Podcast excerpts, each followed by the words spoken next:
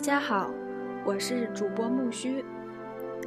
今天我们所要分享的是由美国的陶乐斯·卡耐基所写的《成熟比成功更重要》。感谢你的收听，我是主播木须。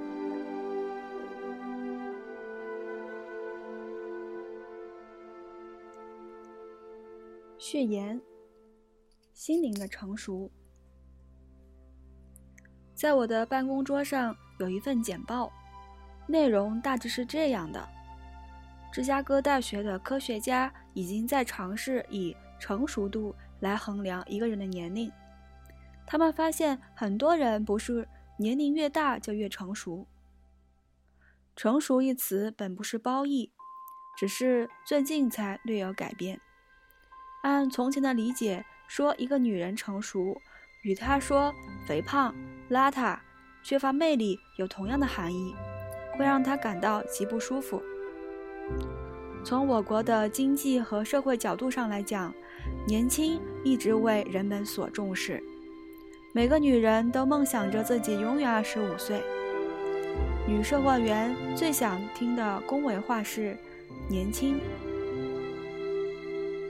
广告宣传的大部分的出发点也只有一个，即容貌。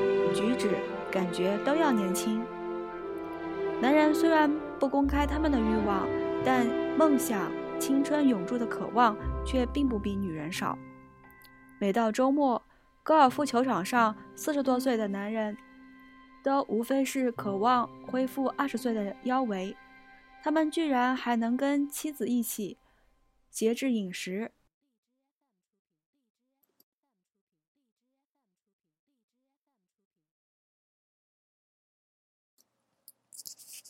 保持年轻已经成为一种固执的观念。从前，从经济上来讲，它已经越来越不可或缺。工商业界规定男性的退休年龄是六十五岁，但是对于一般工薪阶级的人，他们三十五岁以后就开始难找工作了。美国的国民都崇尚青春，在一些传统的文明古国中。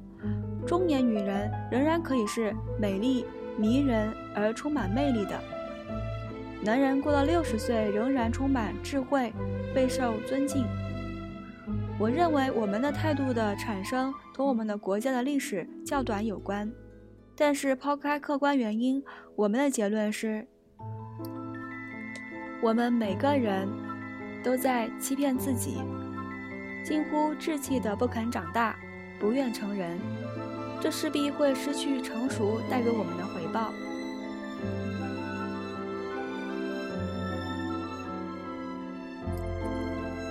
年轻固然有它的吸引力，但它毕竟只是成年的准备，人生的一个过渡阶段。企图永远在年轻阶段活着，拒绝成年到来，就是在逃避责任，逃避人生。希望有所成就，并尽己所能。这都是渴望成熟的体现。成熟就需要不断的成长，一旦我们停止成长，可怕的衰老就会随之而来。变老与成长是相对的。通过不断的学习、发展、奉献、创造或享受人生，我们就能不断的成熟。不管具体年龄是多少，只要积极向上，我们就不会老。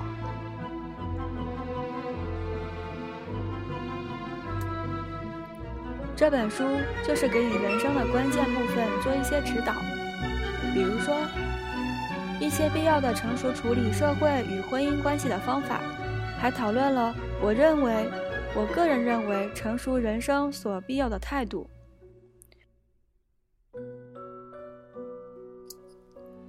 我们的出发点是关注成熟的结果，同时提供一些走向成熟的途径，从而激发人们。明白人生需要不断的成长进步，否则就会真正的走向衰老。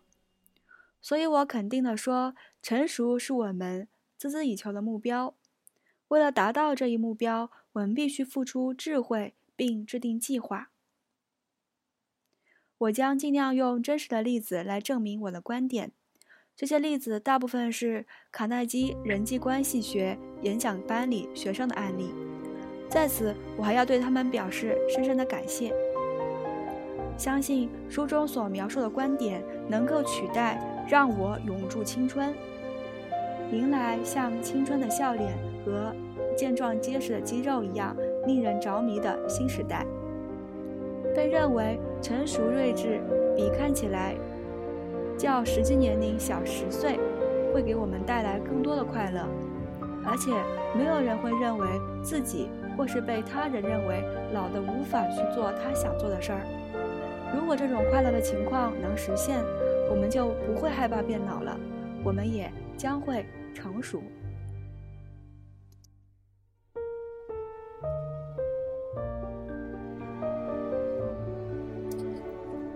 第一步，成熟的第一步，责任。如果一个人想要逃避失败的责任，障碍这个词还是管用的。成熟的人只想排除障碍，从不用障碍的做失败的借口。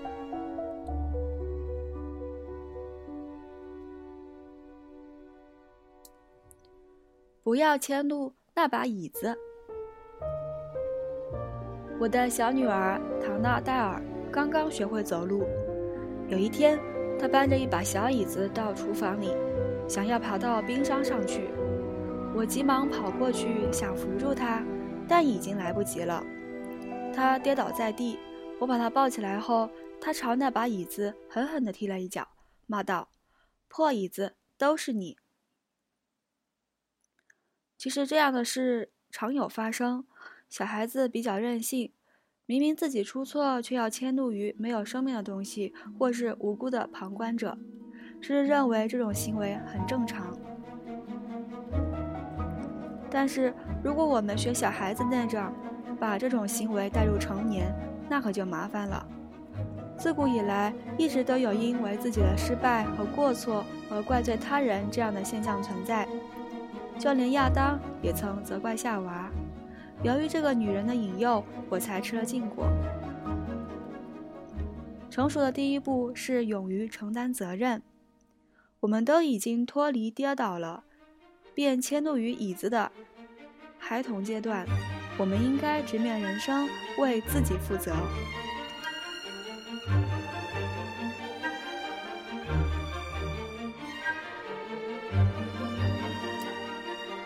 固然这样做比较困难，怪罪我们的家长、老板、师长、环境、丈夫、妻子、子女，则容易得多。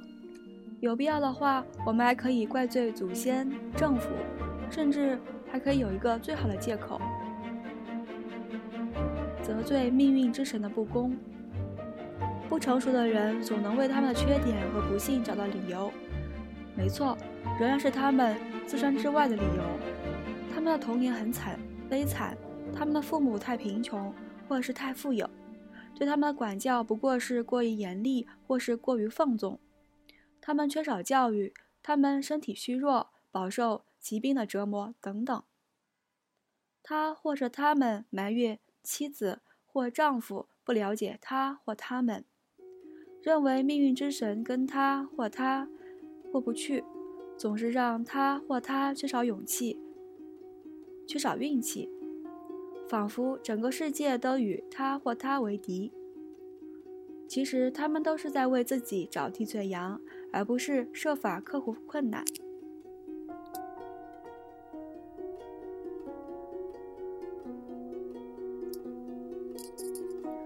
我们班有一位女学员，在一天下课后来找我。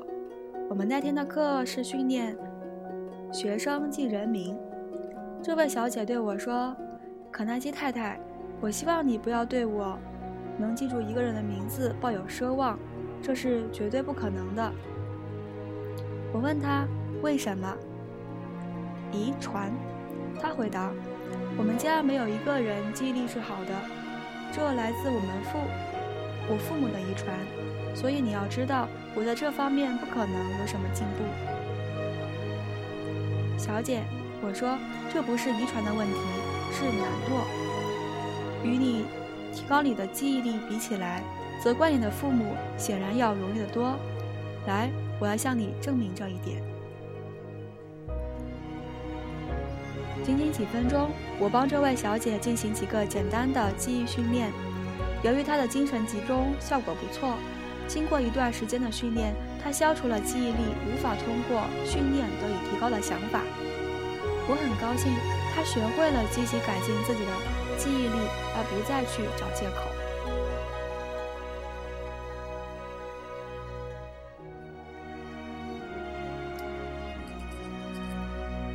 世上的父母仅因糟糕的记忆力而遭子女的责怪，这还算是幸运的；小到脱发，大到遭受挫折，把一切都归罪于父母，俨然已成了儿女们最好的借口。还有一位女孩，她也谈到她母亲对她生活的影响。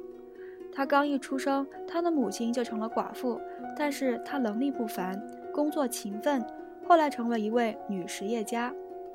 有了这样的母亲，就注定她只能备受疼爱与呵护，并接受良好的教育。但是，这不是最主要的，她还要承受一种巨大的压力。您猜这压力来自哪里？嗯，来自她母亲的成功。这个女孩说，她从青年时期就生活在阴影里，因为她感到自己跟母亲之间存在一种竞争，她的母亲却很困惑。我一直都不理解他。多年来，我辛苦的工作为他创造了比我比当初好得多的条件，不料却只给他打上了心结。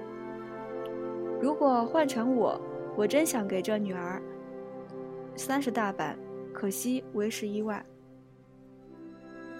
乔治·华盛顿同样有着良好的出身、富裕的家庭，却成为了美国第一任总统。我们从未听他抱怨过父母曾给他、他们造成心结。再看一个相反的例子，亚伯拉罕·林肯，虽然出身贫寒，却能超脱不利的环境。林肯从来不怪罪他人。1864年，在他发表的声明中，他说：“我要对所有美国人、对基督、对历史。”以致对于上帝负责，这是人类所发出的声明中最勇敢的声明。如果不能以同样的精神为上帝和人类承担起责任，我们就永远不能说自己是成熟的。为了逃避自己的过失责任，在通常情况下，我们都去看心理医生，在长椅上舒适的躺下。谈自己和自己会变成这样的原因，这样做比较昂贵，也比较奢侈。如果有人这样对你说，你所有的烦恼都因为你幼年时期近乎病态的迷恋保姆，或是因为你的母亲占有欲过强，又或是你的父亲对你要求过于严苛，你听了以为很有道理，你就去看心理医生吧。如果你不在乎诊疗费用，你就一辈子依靠他吧。而且，这显然又是一个很好的借口。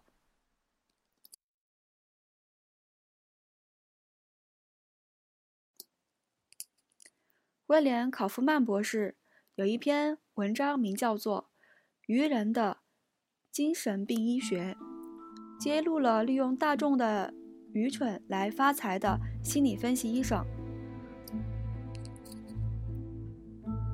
卡夫曼博士说：“找心理医生医治的病人总是以他们的弱点和古怪行为，因属于心理有问题而需要借助心理分析为借口。精神病学也乐于为面对成人生活显得手足无措的人提供合理的解释。人们乐于接受这种解释，于是所有的困难都可以归咎于外部因素了。”以前人们怪罪的对象是星座，我出生在一个坏星座，或对发展没有帮助的星座。十六世纪的人面对迷茫或失败时，总会这样说。但是莎士比亚在《凯撒大帝》中借卡西亚斯之口大胆地宣称：“亲爱的布鲁特斯，不是我们的星座，而是我们自己，使我们位卑人低。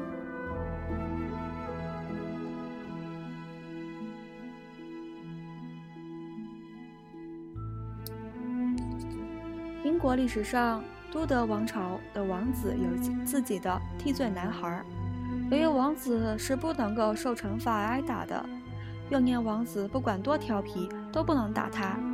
于是就花钱雇来一个小孩，替王子受罪挨打。有许多人都渴望得到这个替身的职位，因为其薪水极高，又能获得晋升的特权和机会。王子的特替罪羊这一传统早已消亡，但是那些不成熟的人仍然具有寻找替罪羔羊的本能冲动。他们找不到合适的人，便会迁怒于他人。就会说现代生活不稳定、不安全，说这个世界太混乱。总之，他们总会找到合适的借口。前不久，我陪一位略懂现代艺术知识的朋友去参加一个艺术展，在一幅看起来仿佛很大胆的画前，我因无知而对朋友说：“我的女儿刚三岁，画的也比她要好。”如果这也算艺术，那人人都可以是艺术家了。我的朋友立刻回答说：“难道你不理解精神折磨这回事儿吗？这幅画反映的是原子时代带给人们的压力和困惑。是啊，任何画家缺乏才气，都可以说是因为自己生活在原子时代。但是有一点可以确定。”如果原子时代能给人类带来希望和成就，而不是相反的，那么一个坚强而成熟的人，一个愿意并能对自己和自己的行为负责的人，才是这个时代所需要的。一个渴望成熟的人，一定要切记为自己的行为负责，勇于承担后果，不找客观理由。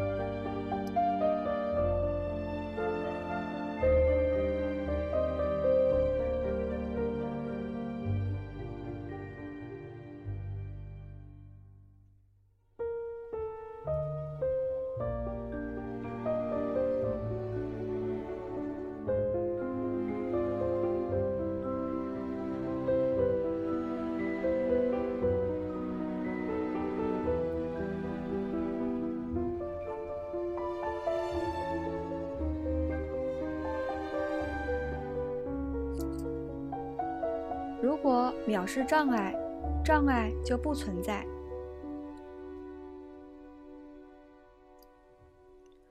我很佩服一个人，他叫做爱德华·特赫，以开计程车为生。爱德华·克特有很多方面的才能，他思维敏捷，乐于助人，既懂得倾听，又善于讲谈话。有一天，我们谈起一些。战胜困境而成为世界上做出伟大贡献的人，爱德华就问我：“你是听说过一个叫做纳萨尼尔·鲍迪奇的人吗？”我说：“我知道鲍迪奇这个姓氏是一个航海人。”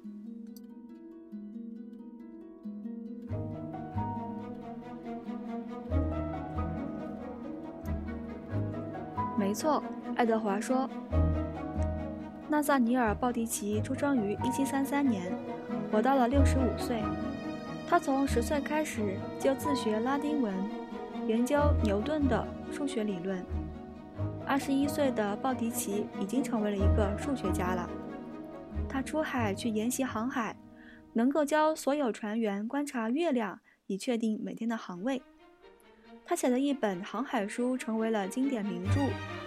在没受过多少正规教育的人当中，他很伟大吧？我表示赞同。对于鲍迪奇博士，他根本不知道何为障碍，他不去想大学教育是成为科学家的首要条件，他只是勇往直前，获取一切必要的知识。纳萨尼尔·鲍迪奇在大海上航行，与爱德华·特赫在城市的街道上穿行一样。障碍这个词就意味着瞎掰。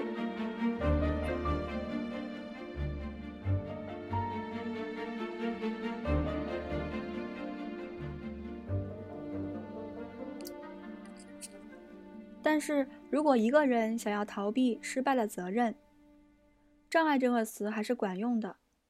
有人说他们没上过大学，常常遇到障碍，但即使上了大学，他们也可能因未能在人生的球场上占有一垒位置，找到许多借口。成熟的人只想排除障碍，从不用障碍做失败的借口。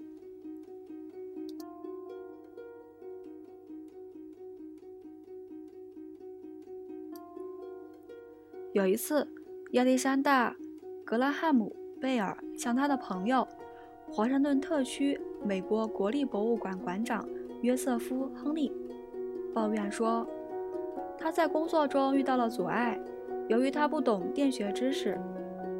亨利没有向贝尔表示同情，也没有安慰他，说：“的确可惜，小伙子，你没花时间研习电学，真是可惜了。”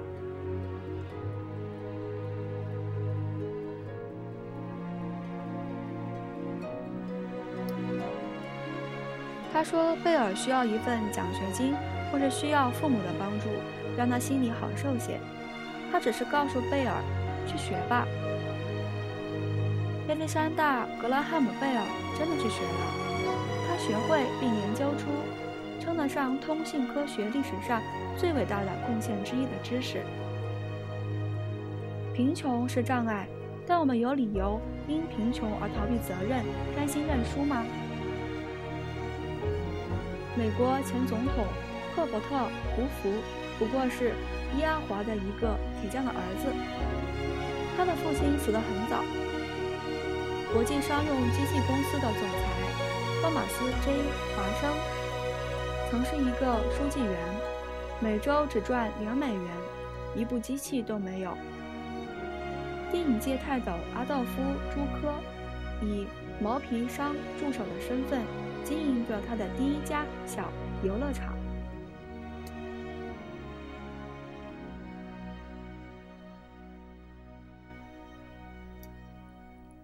以上这些人从不强调他们受到贫穷的障碍阻碍，他们只想着克服障碍，不会浪费时间去自怜自哀。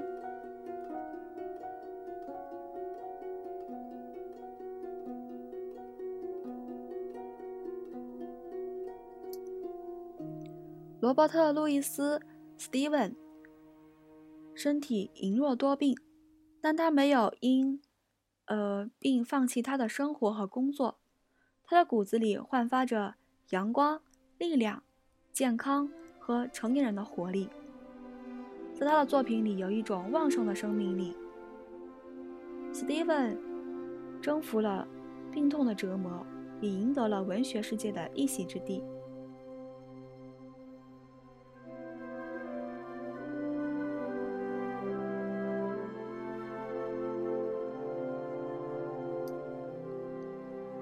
世界上还有很多因遇障碍却仍然伟大的人物。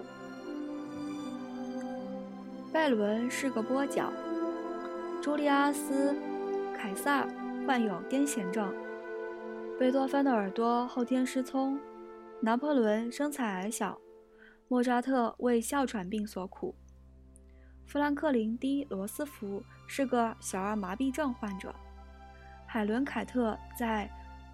朦胧中度过一生。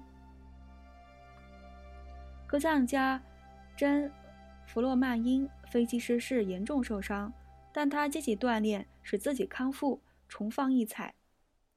女演员苏珊·鲍尔虽因截去一只腿而影响了幸福婚姻，却在电影界大获成功。提到女演员，伟大的莎拉·莎拉。班哈特又怎样呢？小时候破镜白眼的丑陋私生女，本可以把早期的恶劣环境当做最好的借口，但是她成功的走向了演艺界的道路。我朋友的高大英俊的儿子芭比，从小口吃，但是这孩子学习很努力，考试成绩一直都出类拔萃，朋友们都喜欢他。小学期间，我朋友曾找过好多治疗口吃的专家和精神病医生，竭力想纠正他儿子的口吃，都没有成功。有一天放学，芭比宣布他将代表毕业生致毕业典礼的告告别词。他欢跳着跑上楼，回房间做做准备。我的朋友和他的妻子对告别词提出一些意见，但是回避了他发言时可能会遇到困难这样的话题。毕业典礼的晚上，小芭比走上讲台，代表着毕业年级致辞告别词。他挺直腰板，耸耸双肩，开始致辞。听众屏息凝神，因为其中许多人都知道他有语言障碍。他信心满怀，慢慢抬头，继而果断而流利地用十五分钟讲完他的告别词。从准备告别词开始，他就决心超越口才上的障碍。全体到场人士的掌声。是对他成就的肯定和奖赏。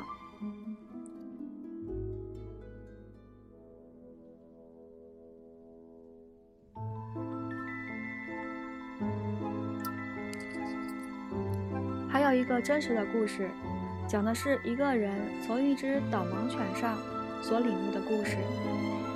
新泽西的实业家 J. 卡里顿·格瑞斯菲开车路过莫瑞斯城。刚好一个人要横穿路口，他发现那是一位由导盲犬引路的年轻女盲人，就远远地停了车。这时，有一个人走过来向他解释说，自己是那个盲人的指导员，然后说，以后请不要再远远的停车，导盲犬就是要经过训练来避开车辆的。如果开车的人远远的停车，久而久之，导盲犬就会接受这种情况。以为这是正常的，那么总有一天会有导会有盲人因车子没停下而被撞死。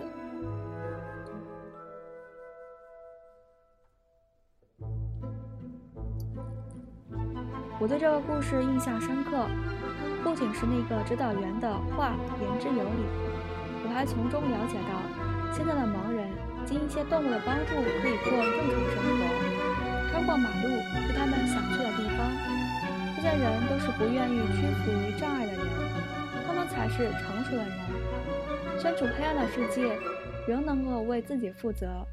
他们不求起为生，不绝望，也不找借口。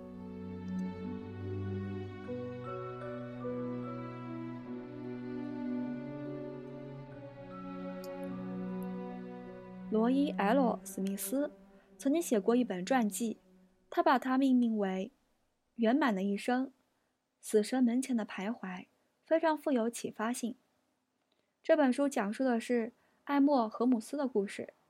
他出生在俄亥俄州的海尔斯维尔，一个乡村医生结下曾经下结论说这个孩子不可能存活，但是他说错了。艾默·阿姆斯特承载着他。受到严重伤害的左右肺，忍受着九十年生命中不断遭受的折磨和痛苦，他活下来了。他不能干重活，只好转向阅读。一八九一年，二十八岁的他成为了卫理公会的牧师。两次旧病的发作都不能使他丧失活下去的勇气。巧克力制造商约翰·阿斯·胡伊勒开始关注他。向他提供金钱来帮助他治疗。几个月后，这个被认定必死的人就离开了疗养院。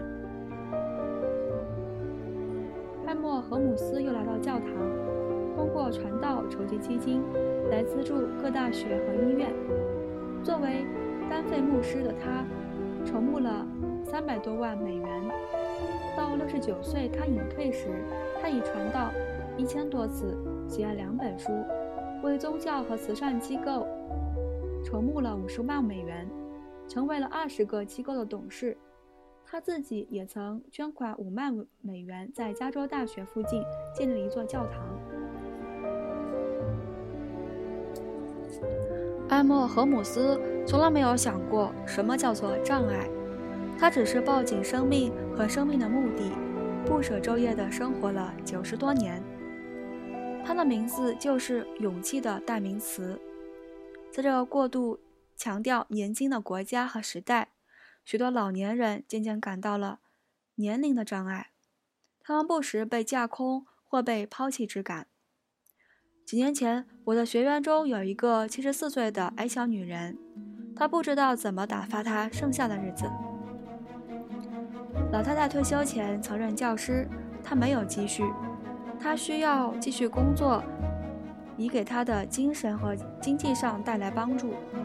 她说：“除了教书以外，她还能讲小故事给小朋友听，并能为故事配上精心挑选出来的幻灯片。这正是他应该做的事情啊！他为何不重新开始他的事业，去讲他的故事呢？”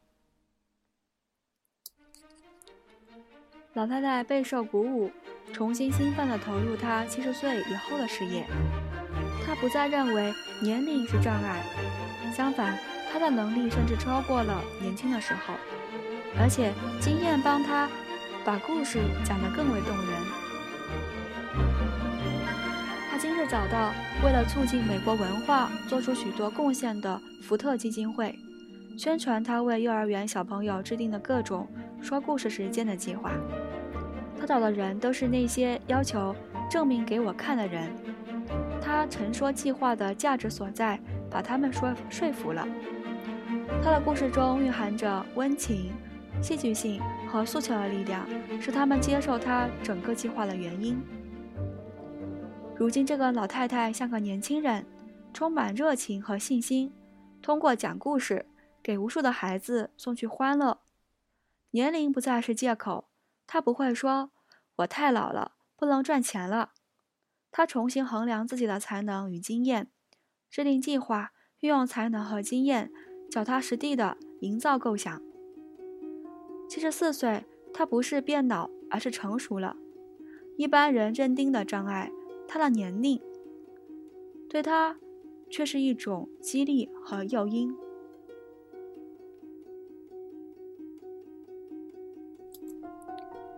其实，如果刻意去找，每个人都可以找到值得抱怨的障碍。年轻时，我为自己的烦恼找一个理由。那时我比多数的同学高。过了几年，我才认识的，这是很可笑。个子高可能是短处，也可能是长处，这全看一个人的态度而定的。与我们的邻邻居相比，如果我只有一条腿，而他有两条；如果我比他贫穷，或者比他富有；如果我们肥胖、瘦弱、美丽、丑陋、金发、黑发、内向或外向。只要我们想给自己制造障碍，我们只需要找出自身与他人任何一点的不同之处。不成熟的人愿意把自己的不同之处当作障碍，渴望别人特别加以考虑。有成熟心理的人能认清自己不同于他人的特征，或接近，或改进。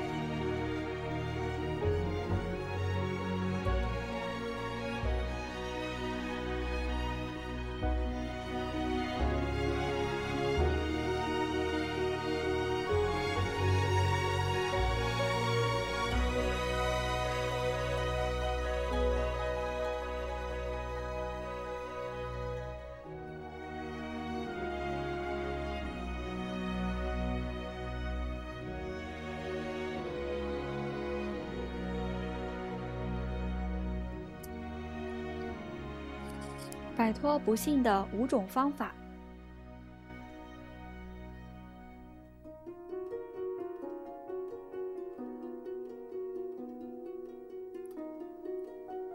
一九四五年八月，第二次世界大战对日作战胜利纪念日之后两天，玛丽·爱丽丝·布朗太太回到她渥太华的家，站在空寂的房间里发愣。几年前，她丈夫死于车祸，接着与她相伴的母亲也去世了。布朗太太这样描述当时的情状：钟声与笛箫声宣布和平的到来，我唯一的儿子唐纳却死了。我的丈夫和母亲在那之前就死了，整个家只剩我一个人。离开孩子的葬葬礼，回到家中，那种无名的空寂感，我永远难忘。没有哪儿会比家更空寂了。悲伤和恐惧让我窒息。除了学会一个人生活，还要改变生活方式。最大的恐惧则是怕自己因伤心而发疯。一连几个星期，布朗太太沉浸在悲伤、恐惧和孤独之中，痛苦和惶惑使她茫然，不肯接受现实。她说：“我相信时间会帮我平复创伤，但是时间过得太慢了。”我必须找点事打发时间，于是我就去工作。时间慢慢的过去，我发现我能重新对生活、同事、朋友产生兴趣。我渐渐明白，不幸的事已经悄然走远，未来的一切正在变好。我曾经多愚蠢，怨苍天待我不公平，不肯接受现实，但是时间改变了我。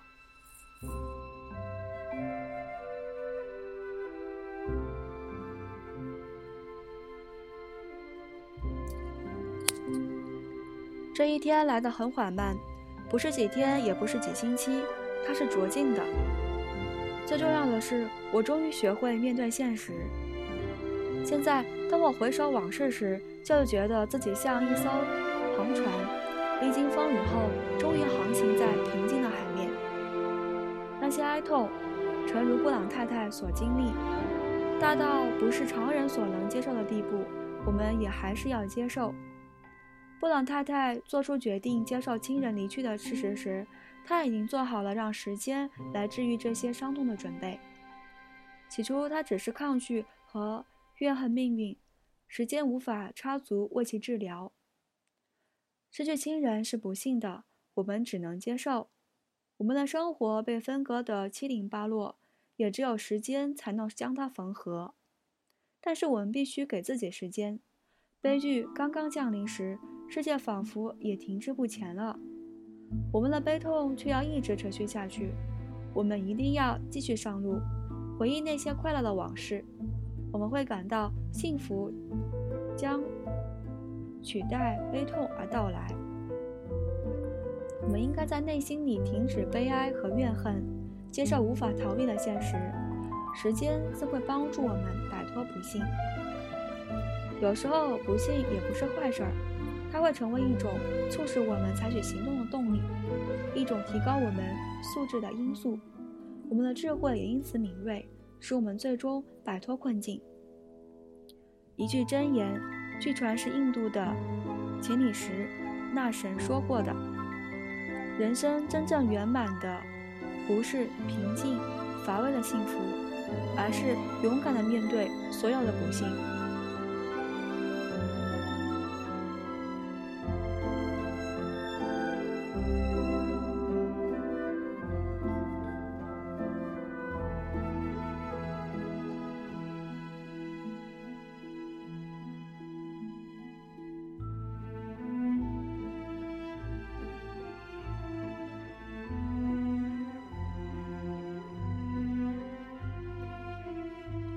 人性会因为英勇地面对所有的不幸而深邃、坚强、获益。不幸可以激发我们潜藏于体内的能量，若非情势所需，逼迫我我们善加运用，就有可能永远地埋没在身体的能量。哈姆雷特的不朽名言：“行动起来，对抗所有的困难，把它们排除。”这是摆脱不幸的第二种方法。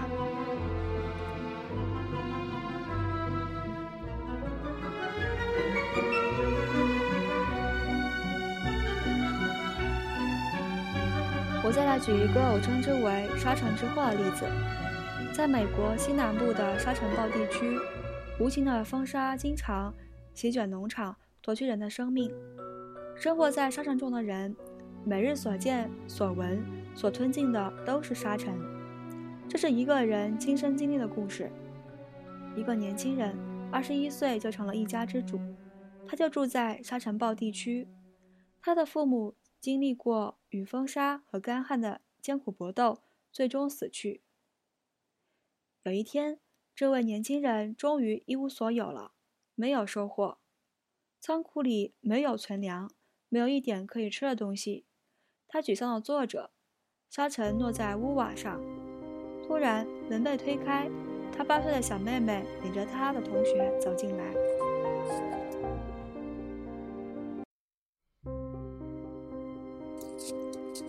吉米，他饥渴地望着他大哥，能给我一角银币吗？我们要去买一些饼干。吉米久久愣着，不能回答。他哪来的一角银银币？他双手伸出口袋，却什么也没掏出来。小家伙，他满脸温柔。对不起，我实在没有一角银币。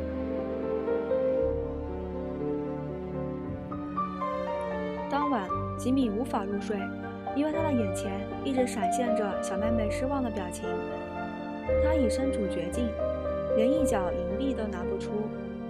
吉米以沉默承受一切，双亲的亡故，农活的劳累，被摧毁的家庄稼，可恨的沙尘，拿不出小妹妹向他要求的一角银币，这将是最后一个不幸。他将逼迫吉米振作起来。并采取行动。天将破晓，他终于下定了决心。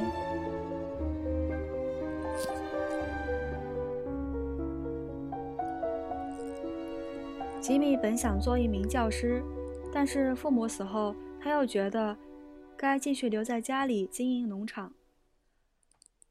沙尘像击败他的父母一样，又击败了他，必须试试其他途径了。第二天，吉米在城里找到一份工作。为了实现他去教书的梦想，他每天借书回家，等晚上弟弟妹妹睡着后再读。后来，他赢得当地乡村学校的职位教师职位，同乡们都很尊敬和羡慕他。不幸，一个小女孩向他的哥哥要一角银币而未果，催吉米振作并奋发图强。逐渐摆脱困境。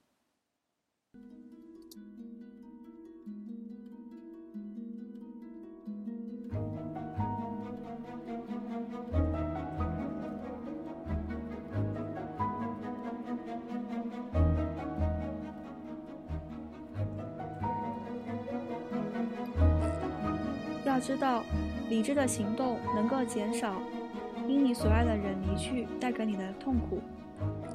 密密密西西比州杰克逊有位奈尔·科文顿太太为我们提供一个例子。科文顿太太的三个孩子生病后刚刚度过危险期，医生又告诉她，她丈夫的心脏病很严重，随时有生命危险。我害怕极了，整日忧心如焚。科文顿太太在信中这样告诉我：“我睡不着觉，没有多久瘦了十五磅。”医生说：“这样下去我会精神崩溃。”一天晚上，我又失眠了。我问自己：“忧愁能解决什么问题？”第二天早上，我就着手做计划。我丈夫善善于做家具，我向他提供我想要的一个小床头柜，希望他能帮我做一个。他要我先设计出来给他看。第二天，我就把设计图给了他。他只用了几个下午就完成了，而且很乐意做他的工作。于是他又我们的朋友们做了许多小家具。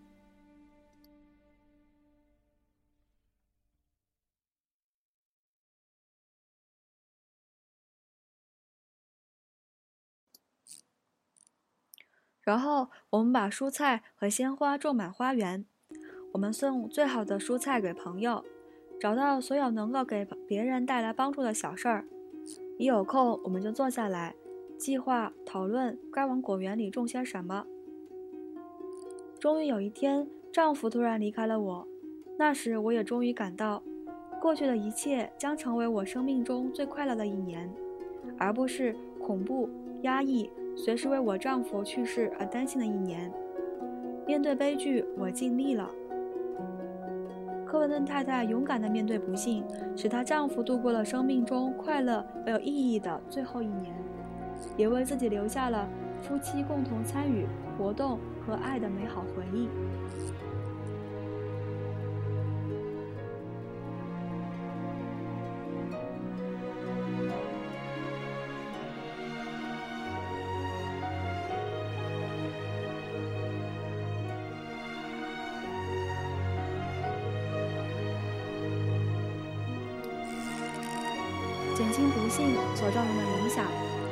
保险的途径之一是帮助别人，从而升华自己。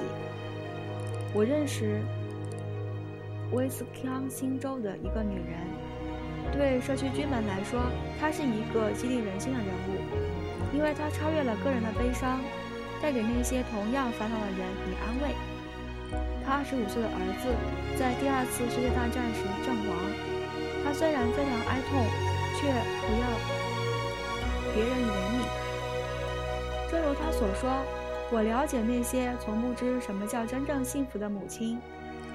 有些人的子女得到了痉挛性麻痹，有些人的子女精神或身体残缺，无法为国尽忠。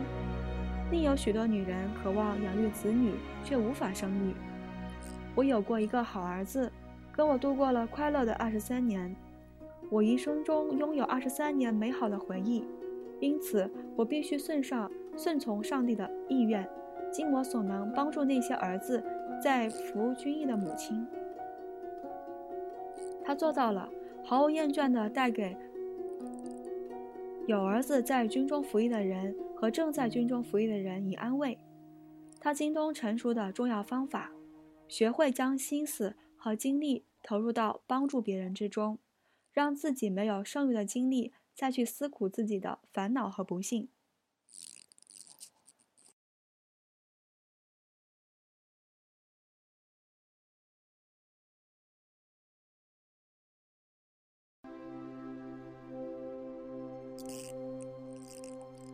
人生不是幸福快乐绵延不断的旅程，它有光明也有黑暗，有高峰也有低谷，有阳光也有阴影。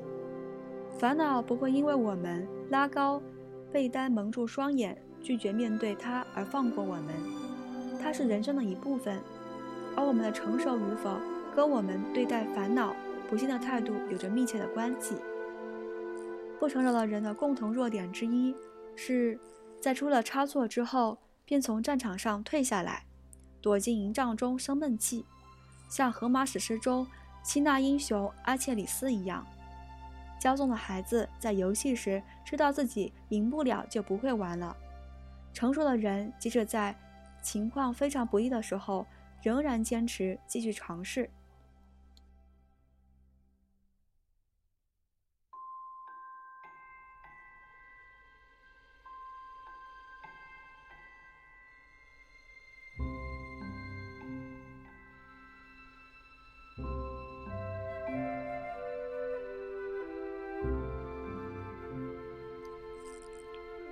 在康涅狄格州诺维尔奇的梅尔西蒙给我讲了一个不因不幸自甘堕落的故事。西蒙先生有个大学同学名叫杰克，是一个热衷于业余戏剧表演、整天朝气蓬勃的青年。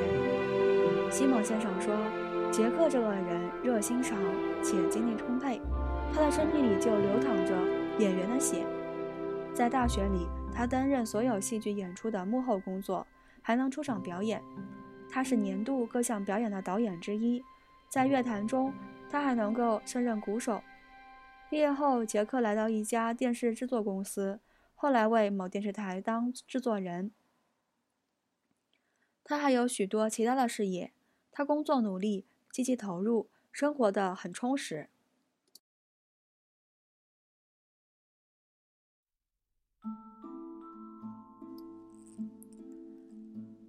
有一天，朋友在电话中说：“杰克死了，死于一种罕见的绝症，而他早就知道自己有病。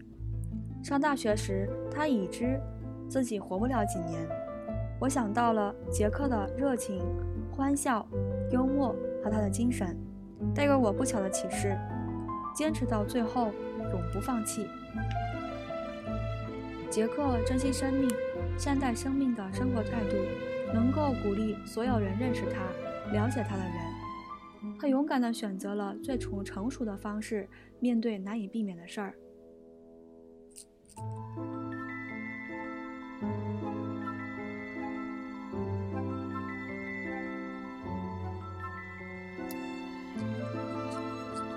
在我丈夫的班里。一个学员为我们讲述另一个与上面类似的故事。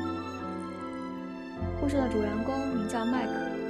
1948年，21岁的麦克去参加以俄战争，在一次战斗中，他双目受伤，痛苦瞬间降临，但他仍然能够乐观活着。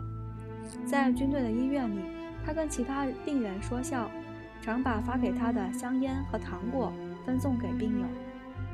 为治好麦克的眼睛，医生尽了全力。一天早上，主治医生来到麦克的病房。“你好，麦克。”主治医生说，“我不喜欢对病人隐瞒事实实情，欺骗他们。麦克，你将永远失明了。”麦克沉默了，时间也仿佛不动了。过了一会儿，麦克平静地说：“很好，医生，我将……我想我早有准备。”谢谢您为我做了这么多。几分钟以后，麦克转头对他的朋友说：“毕竟我还找不出解绝望的理由。我没有了视觉，却能听和说，有脚能走路，还有一双手。政府会帮助我学会一门技艺，让我安身立命。我要改变自己，迎接新的生活。”麦克就是这样的一个人，虽然失明了。但对未来充满憧憬，宁愿为幸福奔忙，也不去诅咒不幸的残残酷。如果进行成熟的测试，他将获得满分。我们每个人迟早都要接受这种不幸突然降临的考验。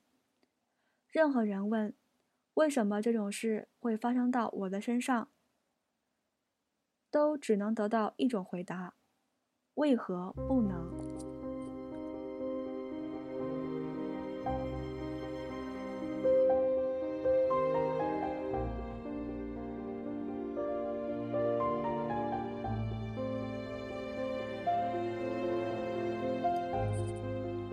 上天不会偏爱任何人，只要是人都难免经历痛苦和欢乐。生活就是要教会我们，在痛苦这个民主王国，所有人都是平等的。悲伤、死亡、烦恼和不幸来临时，国王和乞丐、诗人和农民经历的都是同等的折磨。一些年轻人和虽不年轻但也不成熟的人，往往只会怨恨、愤满。他们无法理解悲剧的产生与出生、死亡和缴税一样，是生活中不可或缺的一部分。